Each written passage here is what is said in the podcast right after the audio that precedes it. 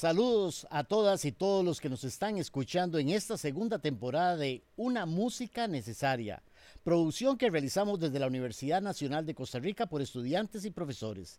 Este podcast pretende dar a conocer las diferentes producciones que con música original se generan en Costa Rica. Hoy vamos a conversar con la joven compositora, cantante y corista Kumari Swires una de las principales exponentes del reggae, soul, funk, balada, no sé, ahora lo vamos a definir en Costa Rica. Bienvenida, Kumari, para nosotros de verdad un placer tenerte, tenerte, acá. Gracias por el espacio. Wow, qué introducción. gracias. Eh, sí, me siento muy feliz, muchas gracias. Siempre me siento agradecida de que me llamen aquí como para hablar de lo que uno ha vivido y muy emocionada. Es que son inspiraciones, o sea, no solamente es que yo estoy contando mi vida, estoy inspirando a otros.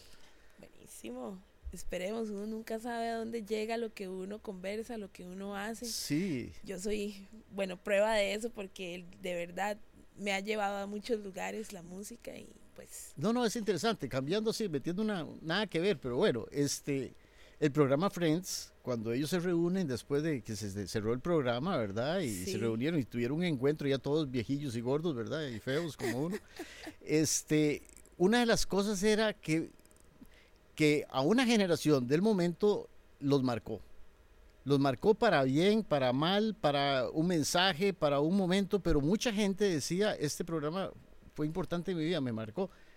No era la finalidad del programa y sin embargo cuando ya uno lo ve 30 años después, dice, sí, algo pasó, ¿verdad? Entonces, estas cosas, este programa lo que pretende es eso, marcar a alguien en su momento y, decir, me inspiró Kumari en, una, en un podcast.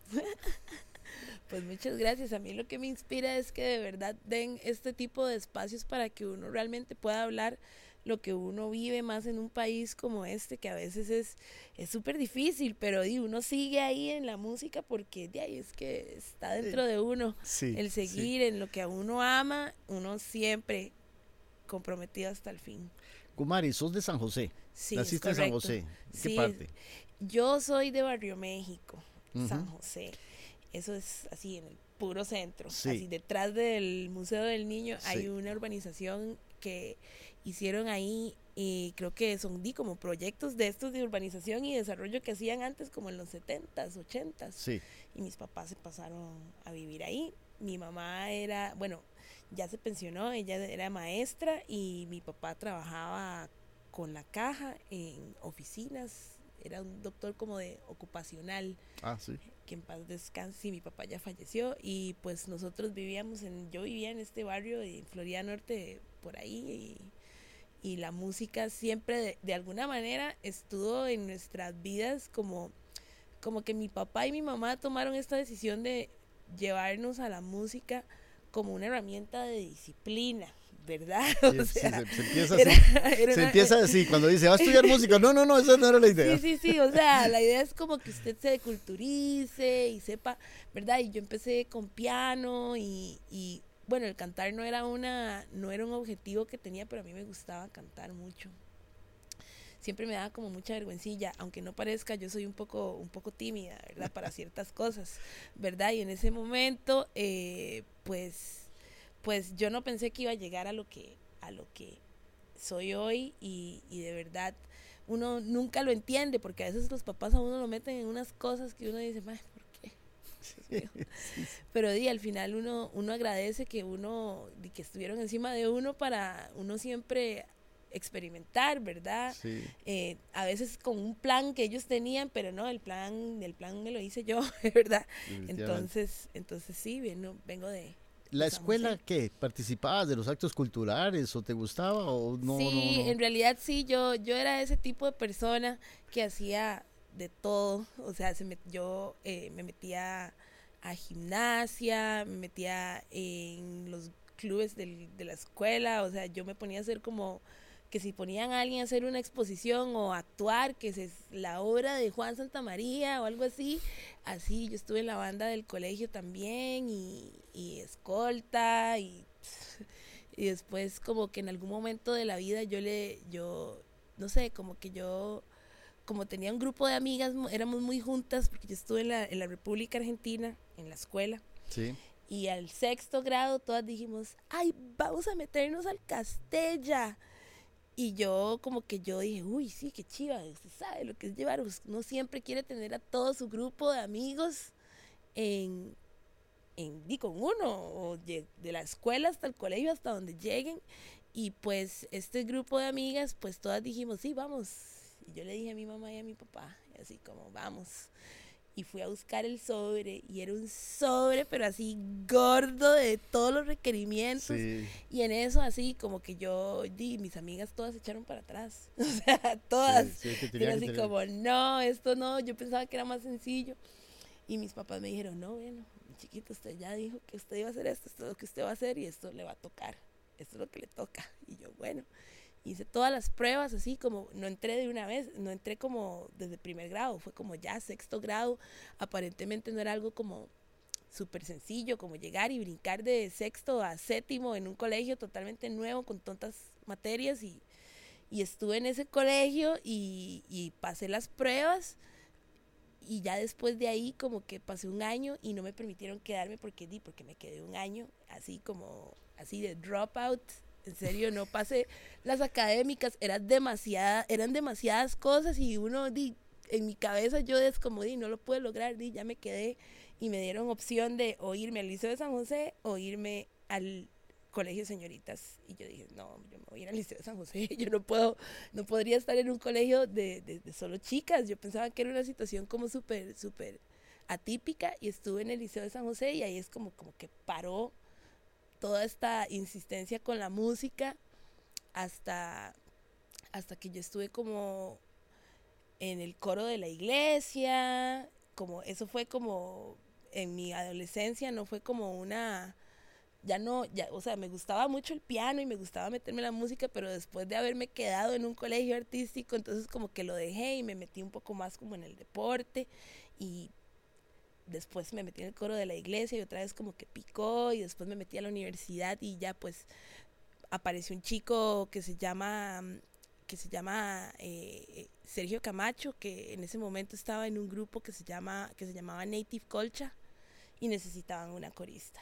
Y yo les decía como mira yo estoy estudiando nutrición y es muy bonito cantar pero yo me voy a meter en la U y ese es mi plan y dice bueno está bien pero vengan probemos. Y entré con este grupo que tenía una canción en la radio que se llama Jungle of Walls, ¿verdad? Es una canción que es muy chiva, ¿verdad? Y es muy interesante como darse cuenta de que hasta en ese momento, eh, por ahí del 2000, 2008, digo, bueno, no, por ahí del 2011, en esa época, aún así, los músicos seguían y seguimos luchando con tener nuestra música en la radio y pues ellos empezaron a tener buena difusión y empecé a hacer coros con este grupo que yo no, realmente no lo tomé muy en serio, como que estuve seis meses con, con ese grupo y me llamó otro chico que se llama Gerardo Soto y yo seguía en la universidad y mis papás me decían, pero fóquese mi chiquita, ¿qué está haciendo?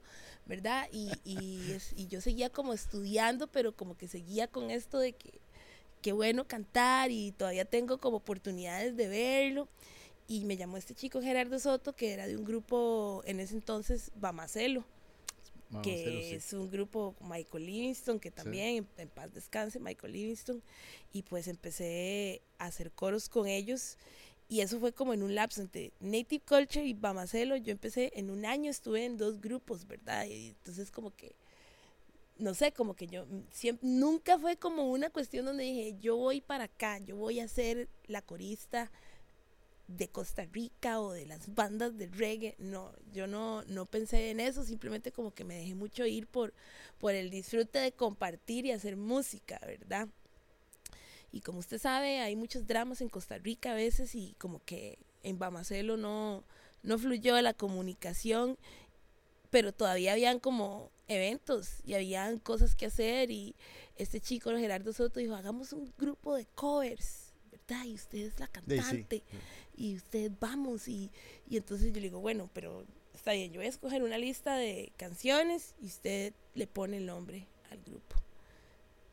Y el mal le puso el nombre de, de King Lovers. Y yo decía, ¿qué es ese nombre tan raro? O sea, ¿qué significa? Y eso, y eso me persiguió hasta que terminé de, de, estar en ese grupo. Y digo perseguir porque es como que mi cabeza es como, ¿por qué le pones un nombre donde no tiene un significado específico? Para él era más un momento que un significado de que si la introspección no es como que nosotros, ni siquiera me acuerdo cómo era la definición específica de ese grupo pero siempre fue como, como esta, esta cuestión donde tal vez nuestra identidad no era muy definida, pero nosotros hacíamos, hacíamos tributos a Bob Marley. Claro.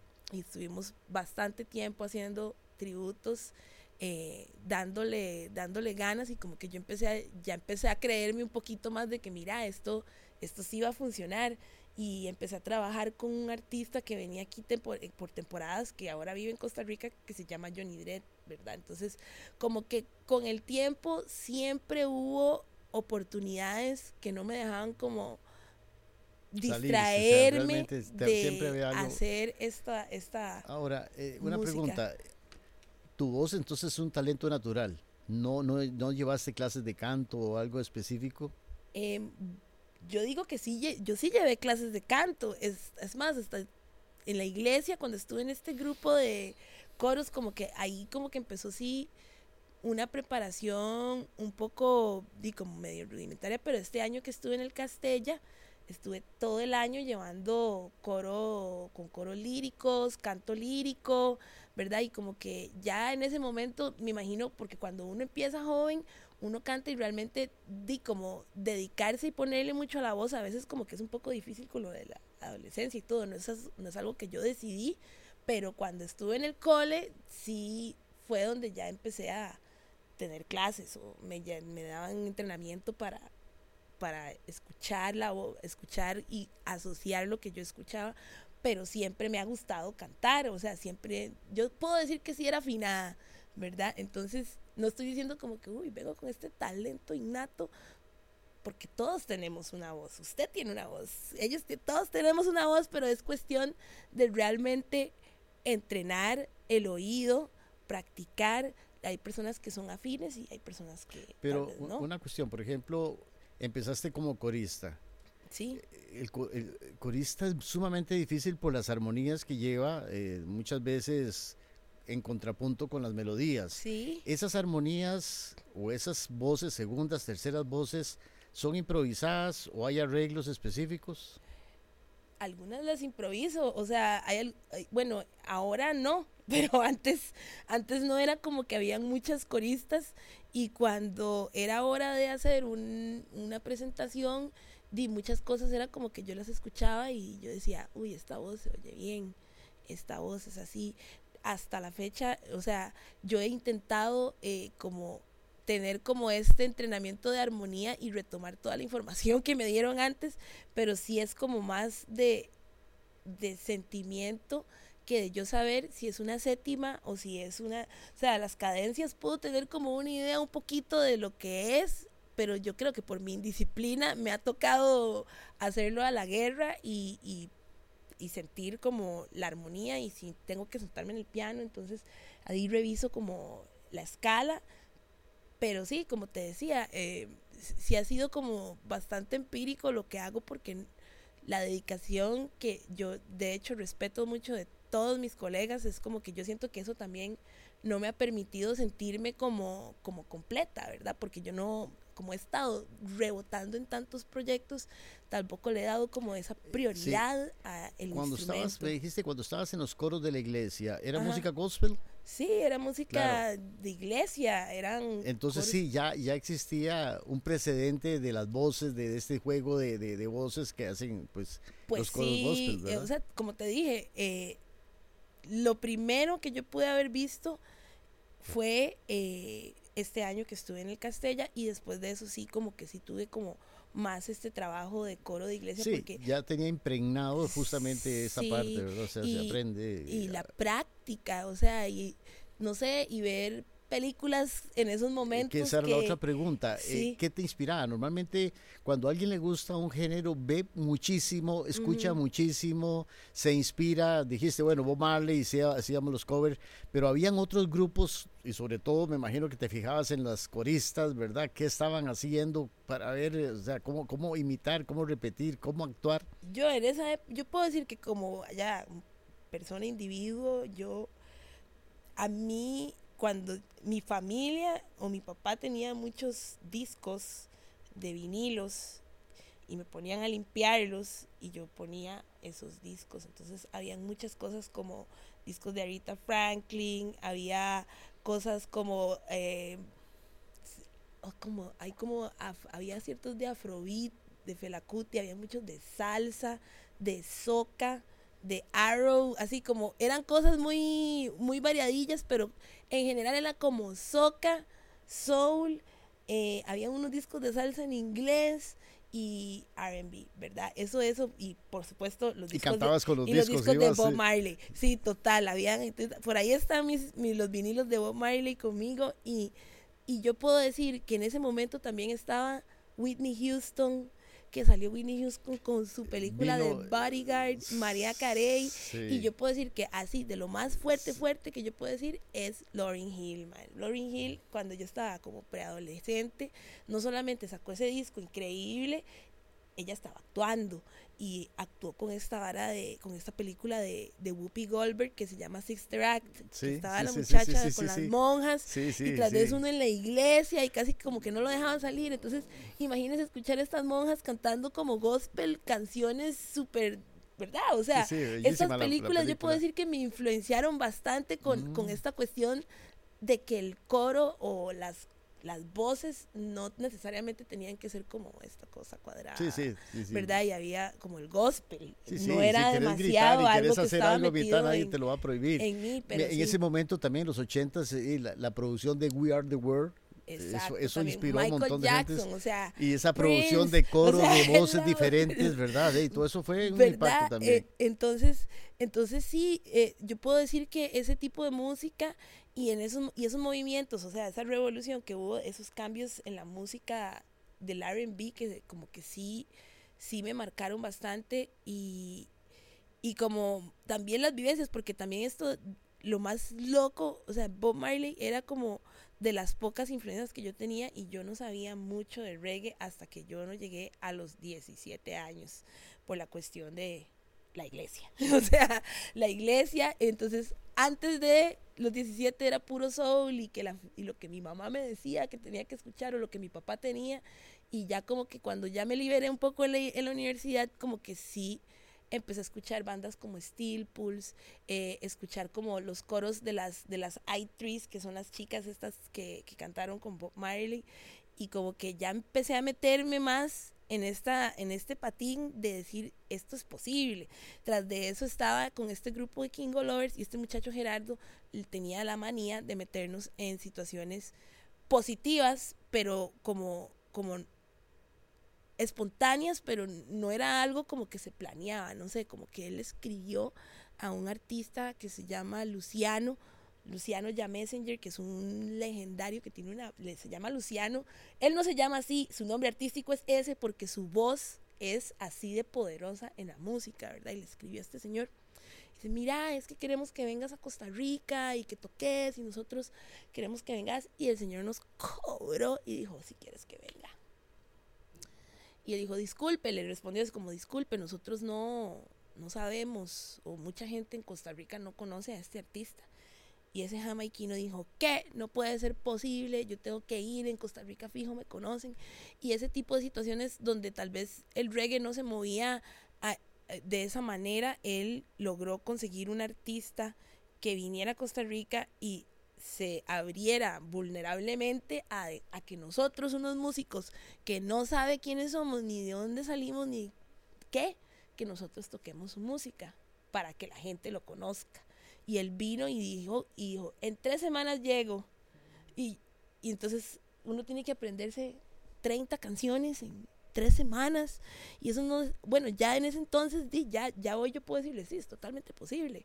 Ya puedo aprenderme 30 canciones en una semana o, o algo así, o hacer la armonía y buscarme a alguien con quien cantar esa vara.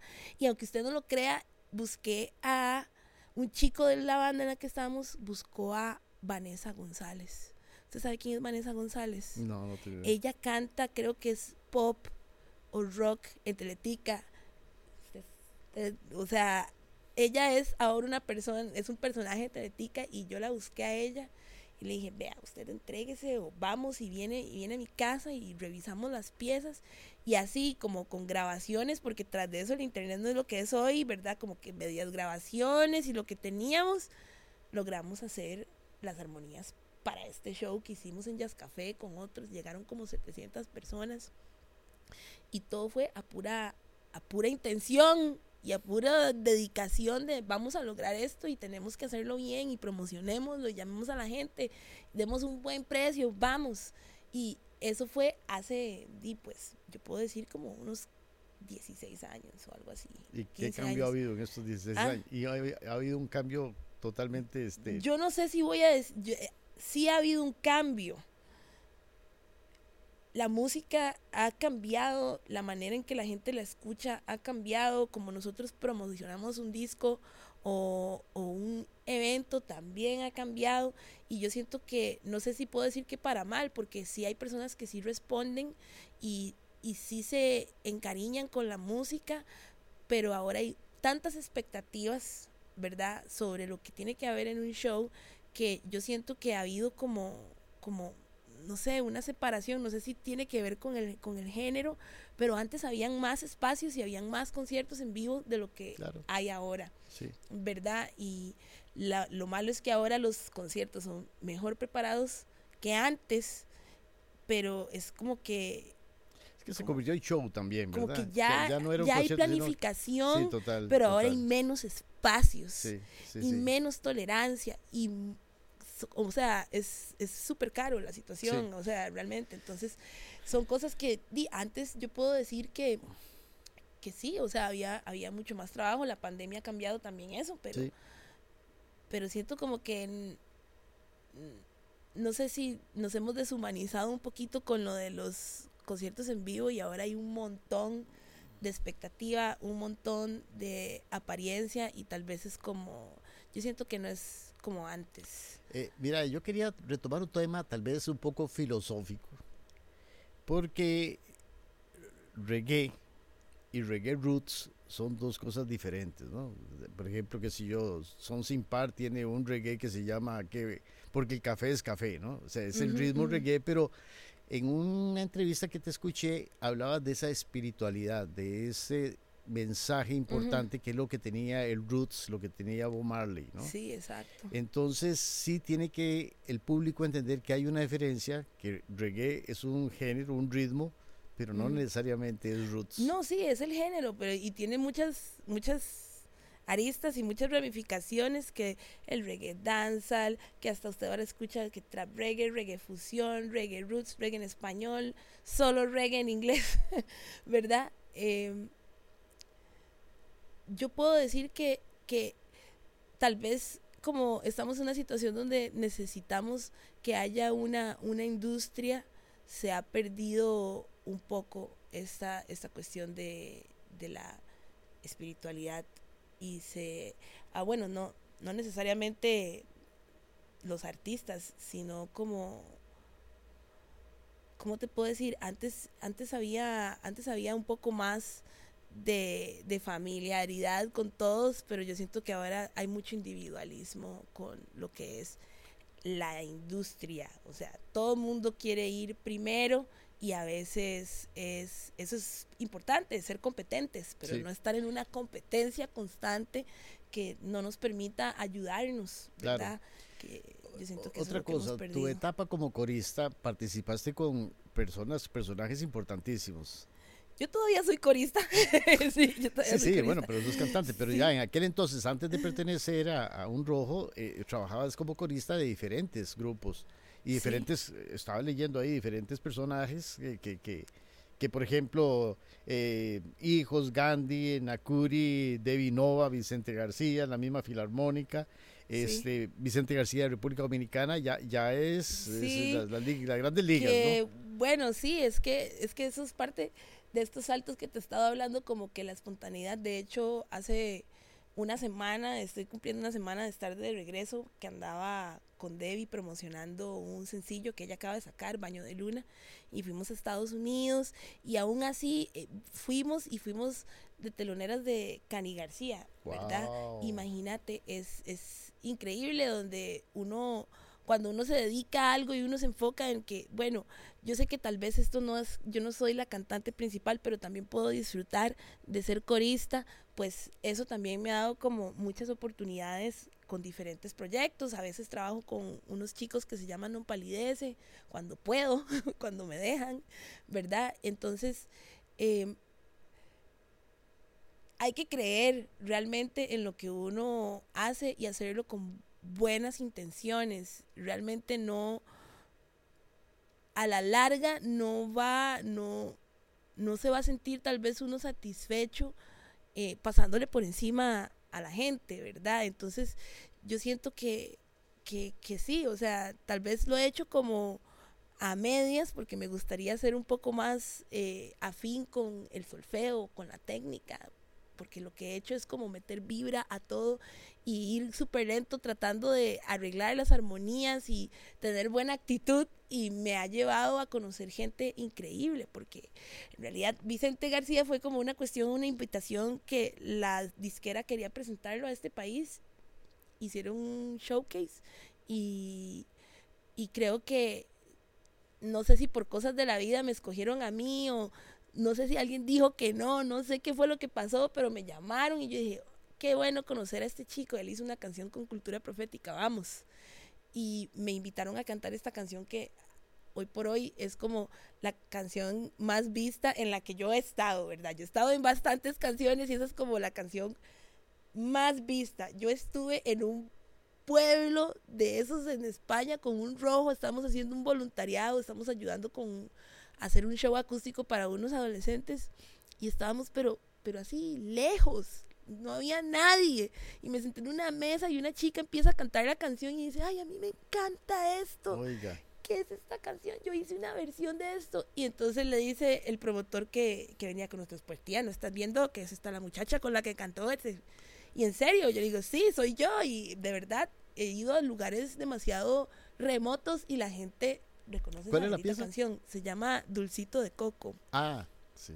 Y ya, o sea, Vicente ya lo nominaron otra vez a los Latin Grammys para otras producciones. Él sigue produciendo bachata, fusión, lo que, lo que quiera. Pero esa canción me cambió mucho como mi perspectiva de como de verdad. O sea, uno nunca sabe con quién uno eh, conecta y lo que pueda hacer, ¿verdad? Entonces también por eso tenemos que ser humildes con lo que estamos haciendo, ¿verdad? O sea, si lo estamos haciendo es con buenas intenciones para nuestro bien, para disfrutarlo. O sea, ya antes uno hacía las cosas porque su mamá o su tío le decían o uno tenía que cumplir con el deber de la familia, pero ahora uno tiene que cambiar un poco la mentalidad de cómo queremos que las cosas salgan, ¿verdad? O sea, ya sea siendo contador, dentista lo que sea, en serio, meterle buena vibra de verdad da frutos a las cosas. Entonces, yo creo que esto pasó con esta canción de Vicente y ya el año pasado, o creo que fue, estamos en el... Sí, este año canté con él en, el, en un festival que se llama Picnic en enero. él vino a Costa Rica y tenemos una, una buena, no es como que somos súper compas, pero cuando nos saludamos, nos saludamos, ¿me entiendes? Lo mismo con Debbie, que se ha convertido en una maestra para mí, en realidad. Eh, es una cuestión de, de creer, no importa lo que uno esté haciendo. Ahora sí, hablemos un poquito de la etapa de Un Rojo. ¿Cómo, ¿Cómo te involucraste con el grupo y todo lo que has vivido con ellos? En realidad, nosotros, ya yo los, nosotros nos conocíamos como de que ellos han visto shows, veían shows de King of Lovers, ¿verdad? Y y dentro de todo este eh, entorno en el que nosotros tenemos, un músico que estaba en un rojo antes, que era un guitarrista, eh, Congo le decían, o le dicen, le dicen Congo. Pues nosotros necesitábamos un guitarrista con nuestra banda de covers y por cosas de la vida, eh, bueno, como que estábamos trabajando y él dijo, mira, estamos en Semana Santa, vámonos a trabajar a Limón. Y yo, pero en serio, el muchacho era un poco, era un poco errático para ciertas cosas. Y entonces fuimos así, sin ver, sin saber, y estaba yéndonos terrible, y en una de esas como que él me iba a dejar tirada, así como que se iba a ir, y se me tengo que ir a tocar con un rojo, y yo le digo, pero di, pero no me dejes sola, o sea, me vas a dar aquí un limón sin plata, sin nada, ¿cómo es esto, verdad? Ya yo he contado esta historia un par de veces, y llegamos a un restaurante en, Playa Bonita, y estaba Jaguar, y estaba Luisca, todos estaban listos para tocar y yo muy humildemente les digo, necesito ride a San José, ustedes me pueden dar ride a San José. Y me dice, sí, pero tiene que cantar. Y yo, bueno, pero, pero yo solo me sé como una pieza. Ya, eso es todo. Y ahí con la inspiración canté comunión con ellos y yo, vamos, con la música disparando, ahí vamos. Y así empezamos y yo en ese momento tenía un dramón con King Lovers y yo les decía, por favor, déjenme ver sus ensayos. Tengo que ver qué estoy haciendo yo mal, ¿verdad? Porque la vara estaba estaba novelística, ¿verdad? En ese momento estaba novelística. Y entonces Jaguar me dice, pero ¿por qué no venís? Y Luis me dice, pero ¿por qué no venís y cantás con nosotros? Y como que me invitaron a cantar con el grupo. Y yo me quedé así como, di, bueno, está bien, ya, creo que ya King Oliver ya fue, chao. Y me desapegué de ellos y, y empezamos a trabajar, yo empecé a trabajar con un rojo y en ese mismo momento me parece vacilón porque las, así como entrando como corista en grupos así, las dos veces me dicen, bueno, pero aquí está esta otra chica, ¿verdad? En Bamacelo había una chica que se llamaba Samantha y entramos y entramos las dos de una vez y en Rojo pasó igual, creo que, o sea, entramos, ta, y entró María Laura, y entonces empezamos con los coros desde, como desde cero, como armar las estructuras y como ponernos de acuerdo en cómo vas a cantar Jaguar, vamos a ver, y en serio le metimos las ganas que le metimos, y en algún momento como que María Laura tenía toda esta cuestión de, de dar clases de danza africana y pues dijimos como, esto, esto tiene que estar en el show. Y ya tenemos que hacerlo, vamos. Y entonces empezamos a hacer bailes y, y coros y fue como una explosión de un poco de cosas al mismo tiempo, porque todos estábamos como con una punta de lanza, así, como una flecha, enfocados en, en hacer shows, en hacer música chiva, hacer arreglos. Hicimos una vez, hicimos un arreglo como de, creo que era, creo una canción de de Michael Jackson con, con, reggae, nos poníamos a hacer versiones. Una vez yo les dije, toquemos esta canción de la Fania, ¿verdad? Entonces es como, y hacemos este cambio y entramos a esta canción de reggae y a Red Flag y vamos, ¿verdad? Es como que nos fuimos en, en de verdad poner la dedicación a la música que estábamos haciendo y yo creo que identificarla también con, con música que nos inspiraba a nosotros, ¿verdad?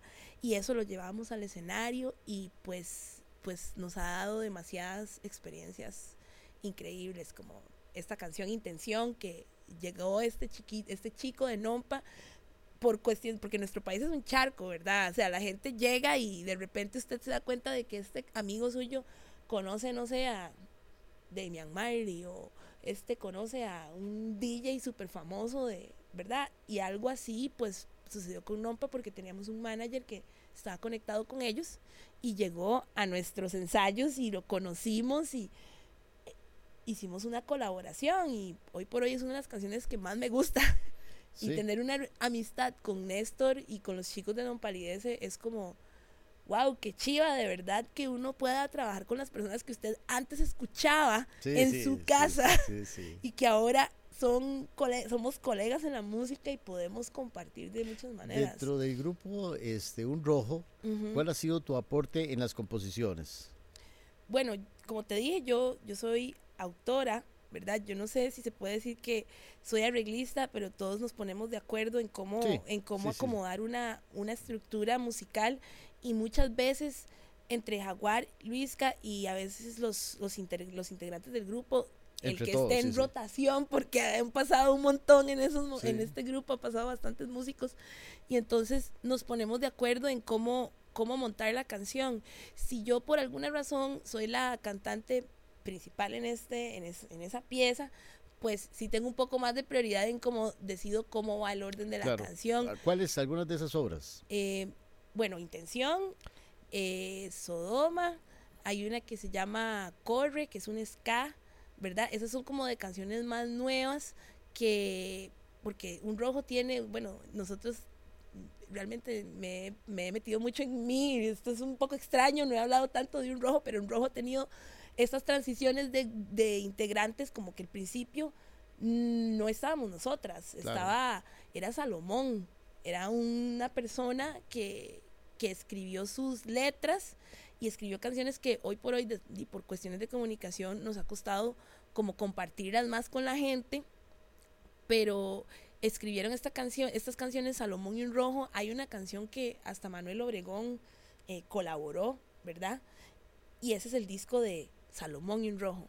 Después está este disco de En la calle, que fue eh, la obra en donde entramos María y yo y otros integrantes como Pedro León y se metieron vientos, ¿verdad? Entonces, entonces en esas ya habían canciones que ya estaban hechas, ¿verdad? Pero estábamos tratando como de empezar a, formar otras, otra música, ¿verdad? Y entonces vino este disco que se llama Reborn, que en este disco yo sí tuve como bastante. o sea, ya tanto así como todos tuvieron una oportunidad de, de dar su aporte y como ponernos de acuerdo en cómo pulir la canción de la mejor manera, ¿verdad? Claro. Em, Reborn, nos, está Time for Culture, son canciones que también, o sea, Reborn es mi canción favorita. Ya, ¿Podemos escucharla? ¿Podemos escuchar esa para...? ¿Cuál? Reborn. Sí. O sea, sí, sí. Vamos entonces a escuchar esta obra y continuamos después eh, con, con la entrevista.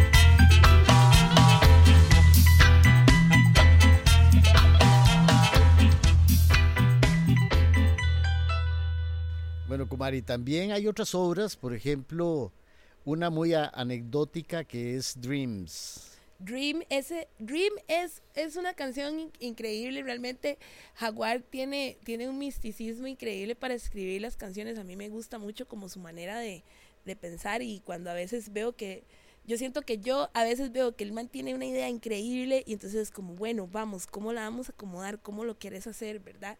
Y Dream es una canción, ¿cómo te lo digo? Es, es, de, es yo creo que él estaba pensando en la diáspora afrolatina. Él habla como de el cóndor y habla de cómo las tierras se encuentran y cómo nosotros sí tenemos raíces afrodescendientes y, y no sé, o sea, es una canción que él quiso como meterle ese feeling afro. Sí, pero además eh, una cosa observé en la obra, eh, o sea, hay, gente que o canta en inglés, o canta en español, o combina inglés-español. Ustedes hacen de las tres cosas. He oído canciones en inglés, en español, y en el caso de Dreams empieza obviamente con Dreams, pero después sigue en español y hacen ahí coros en inglés. Sí, sí. Está como en un spanglish, ¿verdad? no, no, necesariamente, pero, pero sí, sí, sí. O sea, combinan los, los dos idiomas, ¿verdad? Sí, em, yo creo que él está pensando yo creo que sí tuvo que, que, yo, yo, en estos momentos no puedo tampoco decir en detalle exactamente cuál fue el sentimiento de él, pero yo siento que él sí pensó como en esto que decía Martin Luther King de I had a dream,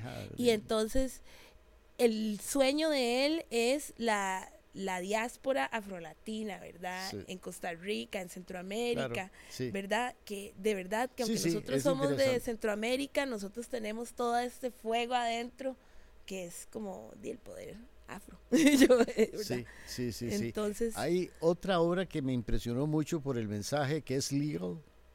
Ilegal. Sí. Ilegal. Bueno, sí, eso es de nuestro EP que acabamos de sacar, que de hecho todavía nos queda un, un sencillito más que pronto, que pronto vamos a compartir con, con la gente. Y ilegal son canciones eh, a ver, este, este P que nosotros sacamos, que este fue como más como una joyita que, que Jaguar quiso compartir como de estos mensajes de conciencia. Este EP específicamente de Dream, porque es un EP, es como de mensajes de conciencia tanto de del perdón, ¿verdad? porque eh, tiene una canción. me llama la atención porque los títulos no son así como los títulos típicos, eh, muy, muy clásicos o muy románticos, sino que, mira, por ejemplo, intención, miedo, semillas, hipócritas. Fuerzas centrales, es muy puntual el título, ¿verdad? Muy, muy, muy realmente a lo que venimos, ¿verdad? Yo creo que sí, sí somos con los títulos, sí somos así, porque yo, yo al menos intención, yo me pongo a pensar, cuando yo escribo las canciones, me pongo a pensar en, en qué es lo que quiero decir. O sea, a qué le estoy hablando, ¿verdad? ¿Verdad? A conocer el interior, ¿verdad? Entonces de eso se trataba intención. Fuerzas ancestrales, por ejemplo, igual, estábamos pensando en una situación que estaba pasando en África, que estaba la situación de, de Mandela, y algo estaba pasando, estaba pasando como un dramón en las noticias y no puede ser que todo el mundo esté viendo que esta, esta eminencia, esta persona que ha pasado por tanto, eh, de repente la gente está hablando como de chismes, había un chisme rarísimo, no me acuerdo qué, y estábamos nosotros sentados así como, no puede ser que la gente esté guindándose de una cosa para hacer otra, ¿verdad? Eh, y entonces yo en ese momento dije, le voy a poner fuerzas ancestrales. Aunque eso es lo único, lo digo solamente una vez en la canción, no me importa, esto no tiene que llamarse como el coro y así fue como le puse, ¿verdad? Y, y Dream, yo creo que eh, de verdad es como, como que este man está pensando en eso, como en el trance de, de lo que representaba para él la diáspora afrolatina, ¿verdad? Entonces, tampoco somos como que muy bueno, sí, tal vez y One More Time es como, es que sí, somos demasiado directos con los títulos y usted hasta ahora me lo está explicando y yo estoy así como, guay, mira, sí es cierto. Sí, otra cosita también, digamos, eh, en, muchas de estas producciones, em, que has también participado en otros grupos, o sea, en otras producciones, porque no solamente pues con, con, un, con un rojo, porque vi también eh, que con Fercho Salazar en eh, Electric Animals Ah, hace sí. toda un- una, una producción Eso de fue- música electrónica. Sí, es que eso fue, eso sí fue una improvisación que, que, que esta aplicación, o sea, fue muy chiva, ¿verdad? Yo no, so- no fui la única, la única colaboración loquísima que hicieron de esa plataforma que era Omnisessions. Ajá. Y, y estaban haciendo mezclas súper rarísimas, así como vamos Sí, a poner música electrónica, un era una cosa así con locas. música electrónica y uno Sí. de reggae, Sí, vamos a poner uno de música grupera con sí, sí, sí, es una- es- es- sí. algo como pop, ¿verdad? Había muchos artistas que, que, que fue una mezcolanza rarísima. Yo creo que hasta, es más, yo creo que Toledo, que es un cantante de, así, super danza de Costa. Rica, tuvo algo como con, ¿cómo se llama? Kurt Dyer. Como Kurt Dyer es un cantante comediante de, de, rock y ellos hicieron esa sesión y los maes eran como que se amaban y se odiaban y se parecía que se iban a agarrar a golpes y la el video estuvo increíble, ¿verdad? Pero esta fue con Fercho, que es de Electric Animals, que realmente es un colectivo de música electrónica. A mí me gusta la música electrónica, Sí, tal sí. vez es que es eso, es que yo soy demasiado bombeta, ¿ves? Entonces, a mí me gusta experimentar diferentes géneros y he cantado pop, he cantado con un grupo de metal que se llama Totem y les hice coros, ¿verdad? Es que de verdad es como de aprender de lo que cada quien lo mueve, ¿verdad? Para mí, entonces he tenido tantas oportunidades que yo de las que sí de verdad me siento tan agradecida que di, a veces hasta yo me pongo a pensar, mi proyecto solista, me gusta mucho pensar en la, en la idea, pero también a veces es como que disfruto demasiado de Eh, hacer. se, me olvidó, coros. se me olvidó el nombre de una, una obra que hiciste que no sé si era intención, pero no me acuerdo. Yo creo que el título era en inglés. De, de- de tener un poco más de malicia de las malas intenciones de la gente, que esa era la misma, ¿verdad? De que la, que en una entrevista hablas de que uno tiene que, uno es buena nota, pero muchas veces hay gente detrás que te quiere dañar. Exacto. No, Esa eso es- se llama, esa canción es de las primeras canciones Sí. que escribí Se llama con King Lovers y se llama Danger. Danger. Esa, Sí. esa, esa, esa es una obra esa interesante. canción. Y eso, eso fue cuando ya estaba yo súper adolescente, adulta, ¿verdad? Y, y no sé por qué yo estaba como en mucha desconfianza empezando esta, esta loquera de la música. Y con King Lovers sí intentamos hacer un par de canciones nosotros de nuestra autoría, no solamente hacíamos como covers, como que tratamos de hacer unas cuatro piezas y salieron en un disco que se llama Costa Rica Reggae, Costa Rica Reggae Nights. Sí, es un li- es, era de Papaya Music. ¿Usted ha escuchado Claro, Papaya. Music? Sí, sí. Entonces, ellos hicieron este disco, por ahí todavía está circulando. Y yo hice esa canción con este grupo que hablaba de. O sea, que tenemos que fijarnos quién está a nuestro lado. O sea, y lo dice como, como seguro te estaba así como muy como, uy, los odio a todos, no quiero que estén a la par mía, aléjense, serruchas, ¿verdad? Pero Serruchas. de verdad, es que es en serio. Usted sabe que el problema en Costa Rica a veces es el serrucho. Nadie puede celebrar y todavía pasa. Es muy difícil ver que la gente celebre los éxitos de otra persona. En Costa Rica la gente lo que quiere es celebrarlo, pero que usted llegue y diga, ay, qué bien, y dice, ay, sí, venga. ¿Verdad? En vez de decir, madre, sí, está bien, te lo ganaste, es como, bueno, te lo ganaste, pero ¿por qué no me regalas un poquito? ¿Por qué no me compartís de tu éxito? Yo también me lo merezco. Sí. ¿verdad? Eso, y, y no estoy diciendo que eso nos defina como personas, pero sucede. Entonces esa canción es como, así, ten cuidado. Y hago, danger cause they're envious, danger cause they're envious, they will push you to the ground. Yo ya ni siquiera toco esa canción. Esa canción ya no la hago hace tiempos porque la hacía con King Lovers. Y di, quién sabe si tal vez eso sea un proyecto de vida de decir, bueno, voy a hacer un, hacer un show donde voy a presentar todas las canciones con las que Sí. he colaborado. Tal vez no Sí. vaya a cantar la de Totem, ¿verdad? Pero, pero canciones De que sí me que gusten. Este, mm, también, dentro de todos los proyectos con, con un rojo, eh, has, has, este, han participado en festivales como En Visión, Festival Internacional de las Artes de Costa Rica. Sí. Tuvieron una gira en Argentina y recientemente vi un video de la gira en España y eso volvió loco a la gente, ¿verdad? Eso sí es cierto. E-, ese video es, es impresionante, ¿no? Justo antes de la pandemia, nosotros nos fuimos para España con Ibermúsicas, que es real, o sea, cuesta, o sea, uno no tiene, a veces, a veces muchos pensamos que porque nos ven mucho, o sea, ser exitoso en la música es, es posible, pero es muy difícil y a veces, como te dije, a veces es muy caro. Entonces, los boletos para casi toda la banda es como, wow, fuck. Eso sí, eso sí, perdón si dije una grosería. Discúlpeme.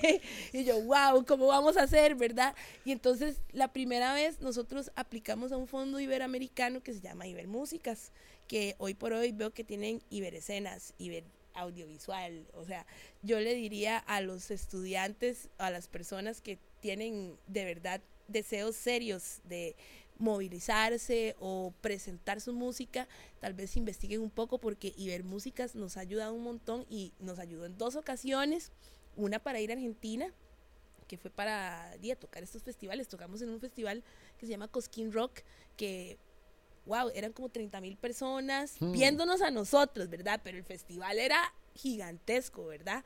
Y, y, el otro festival al que fuimos fue este, que fue en Armitza, que fue en eh, las afueras de Bilbao, en España.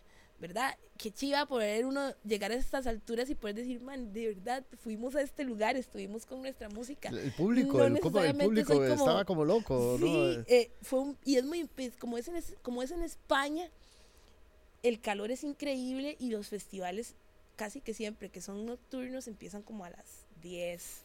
El anochecer es como a las 9 o algo así, ¿verdad? Y nosotros a nosotros nos tocó a la 1 o 2 de la mañana y la gente estaba como si fuera a las 7 de la noche y duraron hasta las 7 de la mañana.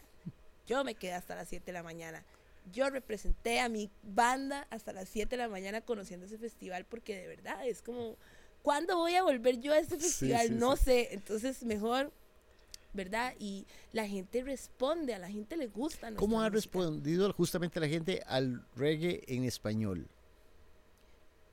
o sea, se ha hecho un, un, demasiados fans, demasiadas este, personas que, lo, que, lo, que, lo, que lo siguen, el rock, eh, el reggae en español. Eh, pues, pues ya, ya está metido, o sea, solo, déjeme decirle que con, con, el reggaetón, que también es como que ha colaborado mucho a que personas que no necesariamente hablen español, pues se sientan atraídos al idioma.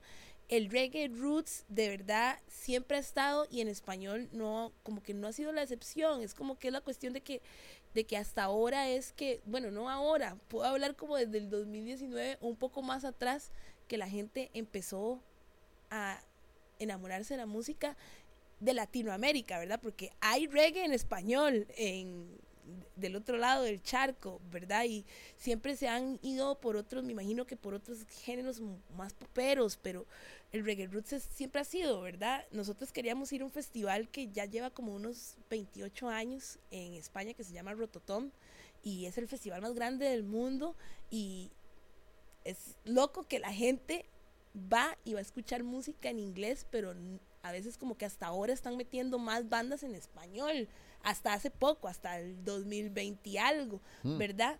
Pero es porque el reggae ha estado desde hace tanto tiempo, ¿verdad? Y, y el lenguaje siempre ha sido en inglés, que hasta ahora ya, bueno, cuando yo, yo una vez como que vi un, uno de estos tantos charlas que tienen y se hablaba como en otros, como en Asia, cómo, cómo, se, cómo afecta el reggae en China, cómo afecta el reggae en otros, y eso es hasta hace poco, ¿verdad? Entonces, como que está para quedarse el género.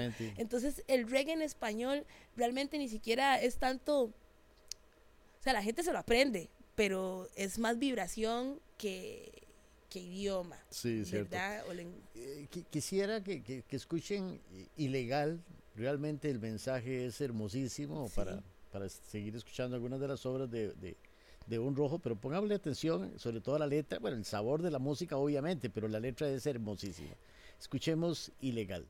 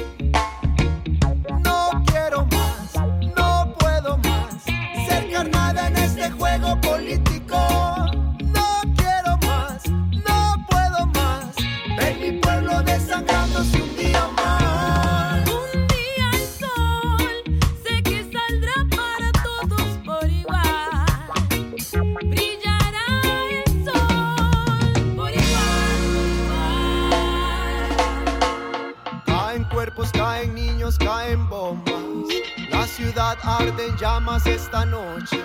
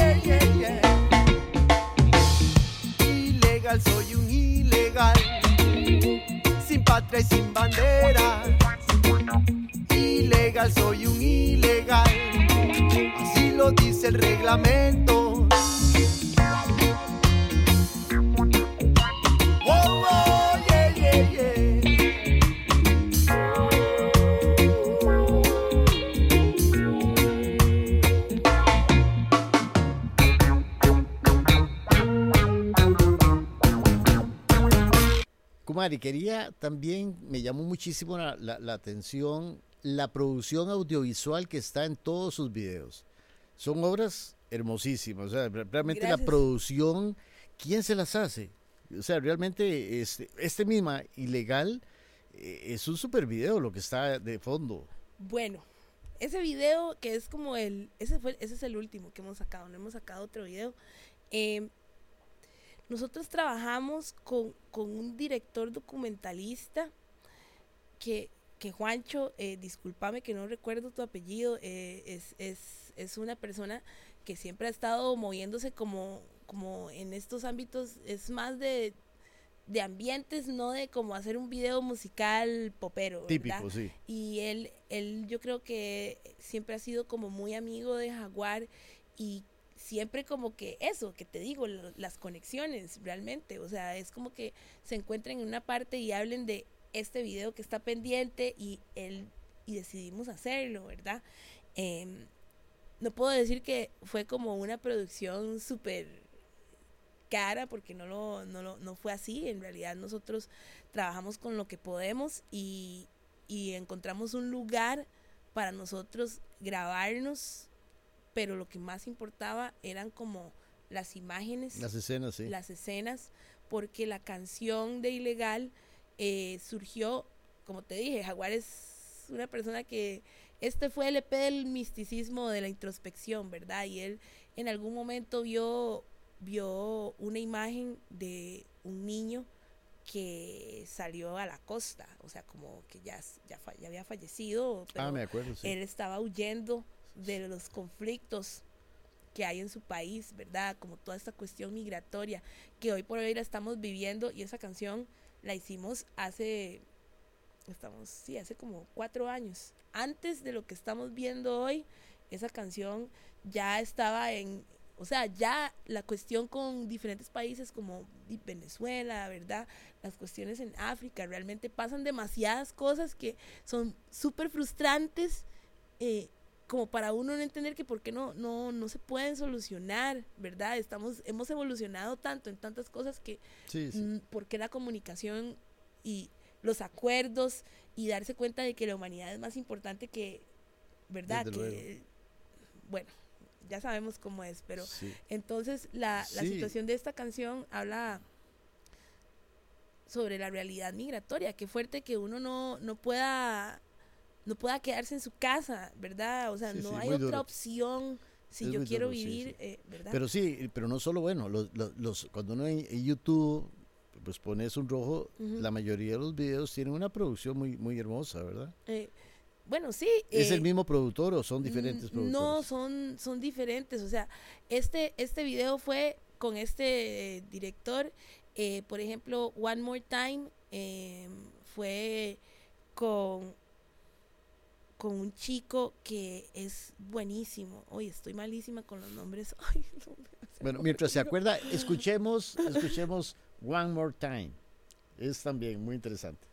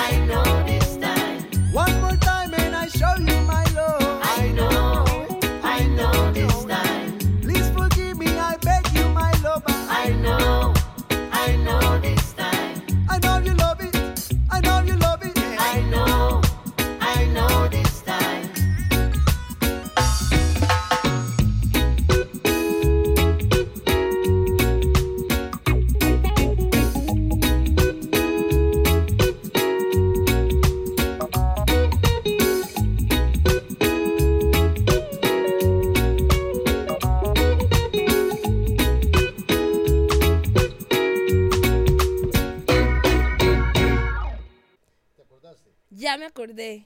Se llama Isaac Centeno. Eh, el chico, en realidad, él ha hecho videos para Nakuri. Yo creo que hasta a Debbie Nova también le ha hecho videos. Y, y esta no fue la excepción. Realmente nosotros veníamos, de hecho, veníamos de España cuando grabamos la primera parte de ese video. Y, y, fuimos en Vision y, y, tomamos diferentes tomas. Hemos trabajado también con Esteban Zavala, que es un chico que trabaja con, creo que se llama La Colmena, su productora. Y, y, realmente es eso, como también hay que, hay que también buscar cómo visibilizar o hacer conexiones con diferentes personas creativas que nos puedan ayudar a, a transmitir nuestro mensaje. Y pues eso ha sido así. No, no, tenemos muchos videos, pero los que tenemos son muy buenos. Son muy buenos. O, otra cosa, eh, las grabaciones, ¿quién, ¿quién les graba? Nosotros grabamos, eh, vamos a un estudio y grabamos. Al principio, eh,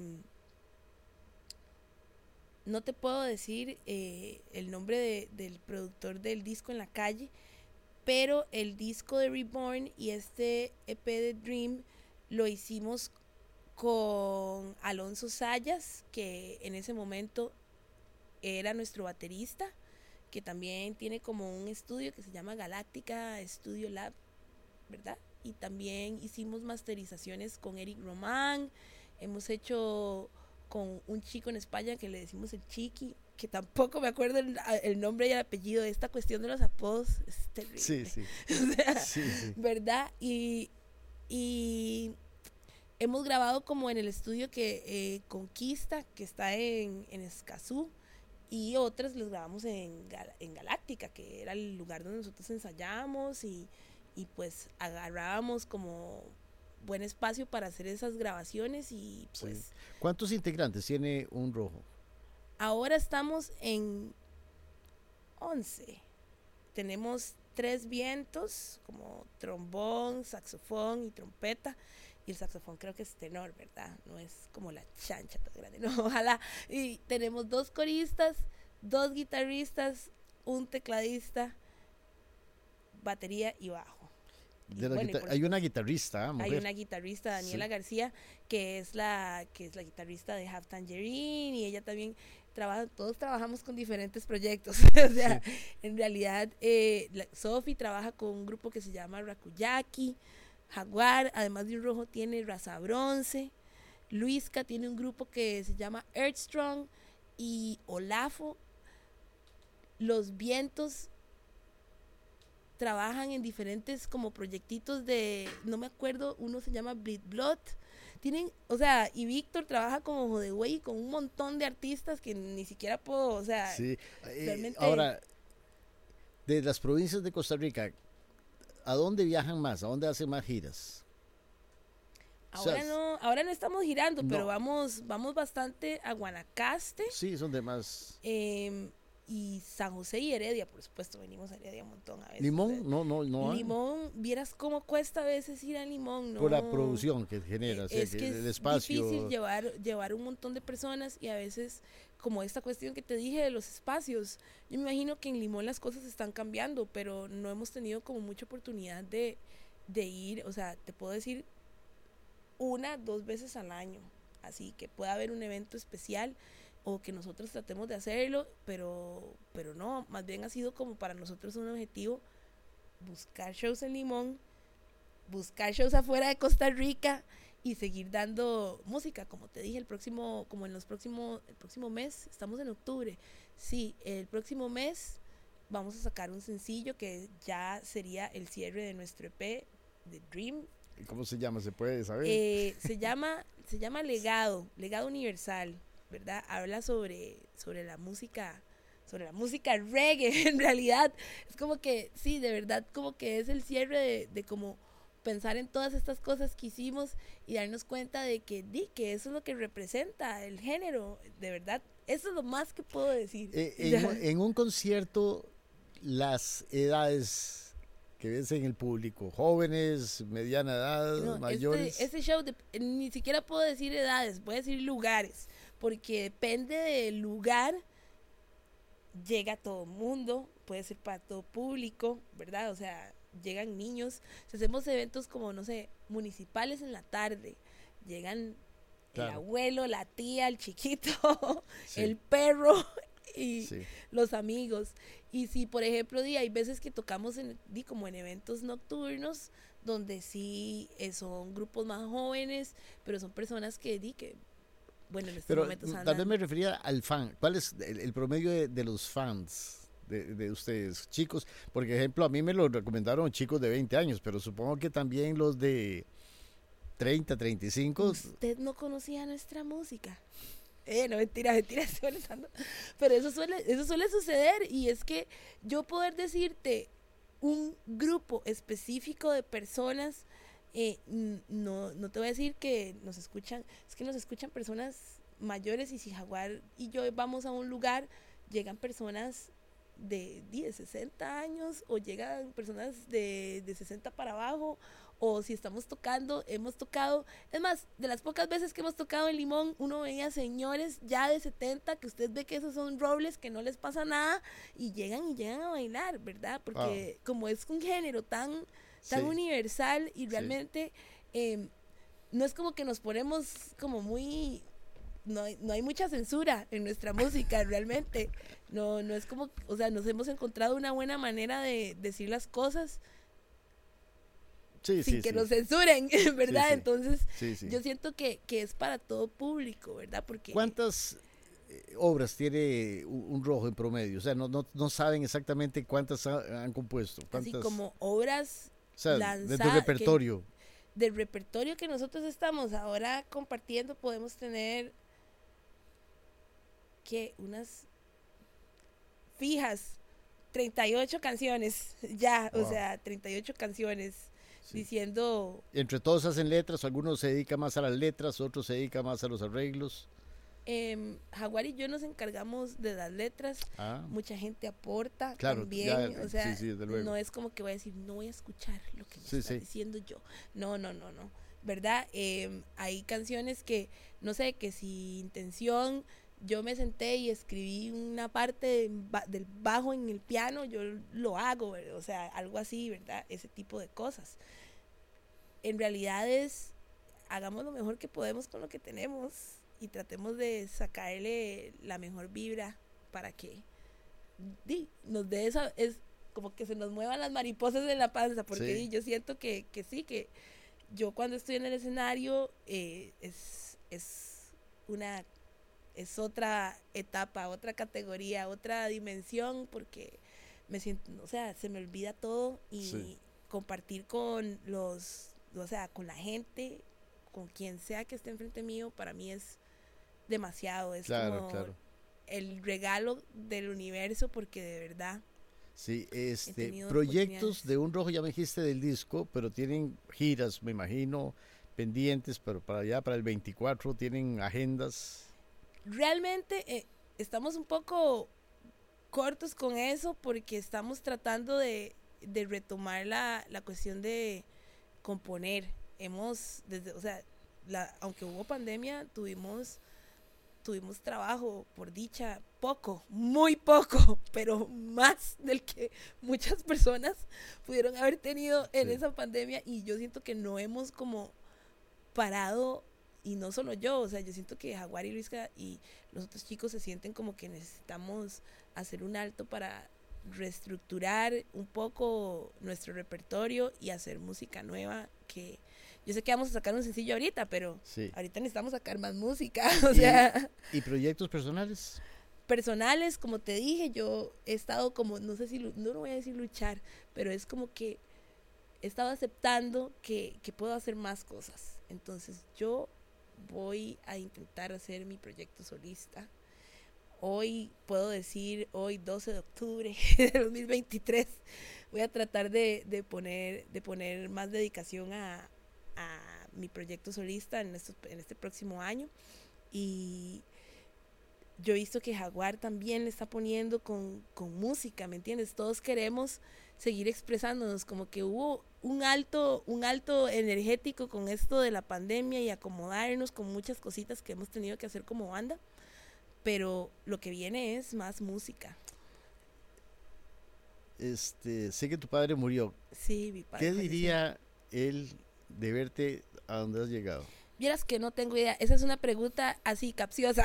o sea, no tiene respuesta. No, yo no sé si, yo misma no sé si él estaría orgulloso o satisfecho porque era una persona súper, súper, súper directa. Era muy estricto con ciertas cosas. Yo creo que él tal vez tenía unas expectativas diferentes de mí como, como hija, ¿verdad? Yo era como la más científica de todas y entonces él pensaba que yo iba a terminar trabajando en la caja también y no, fue, fue todo lo contrario. Entonces yo siento que al menos si ve que estoy feliz y representando, tal vez estaría mordido de, de, de que qué pereza, no estás haciendo lo que yo dije, pero de ahí, pero te salió súper bien. Eso sería. Sí, sí. ¿En la familia hay más músicos?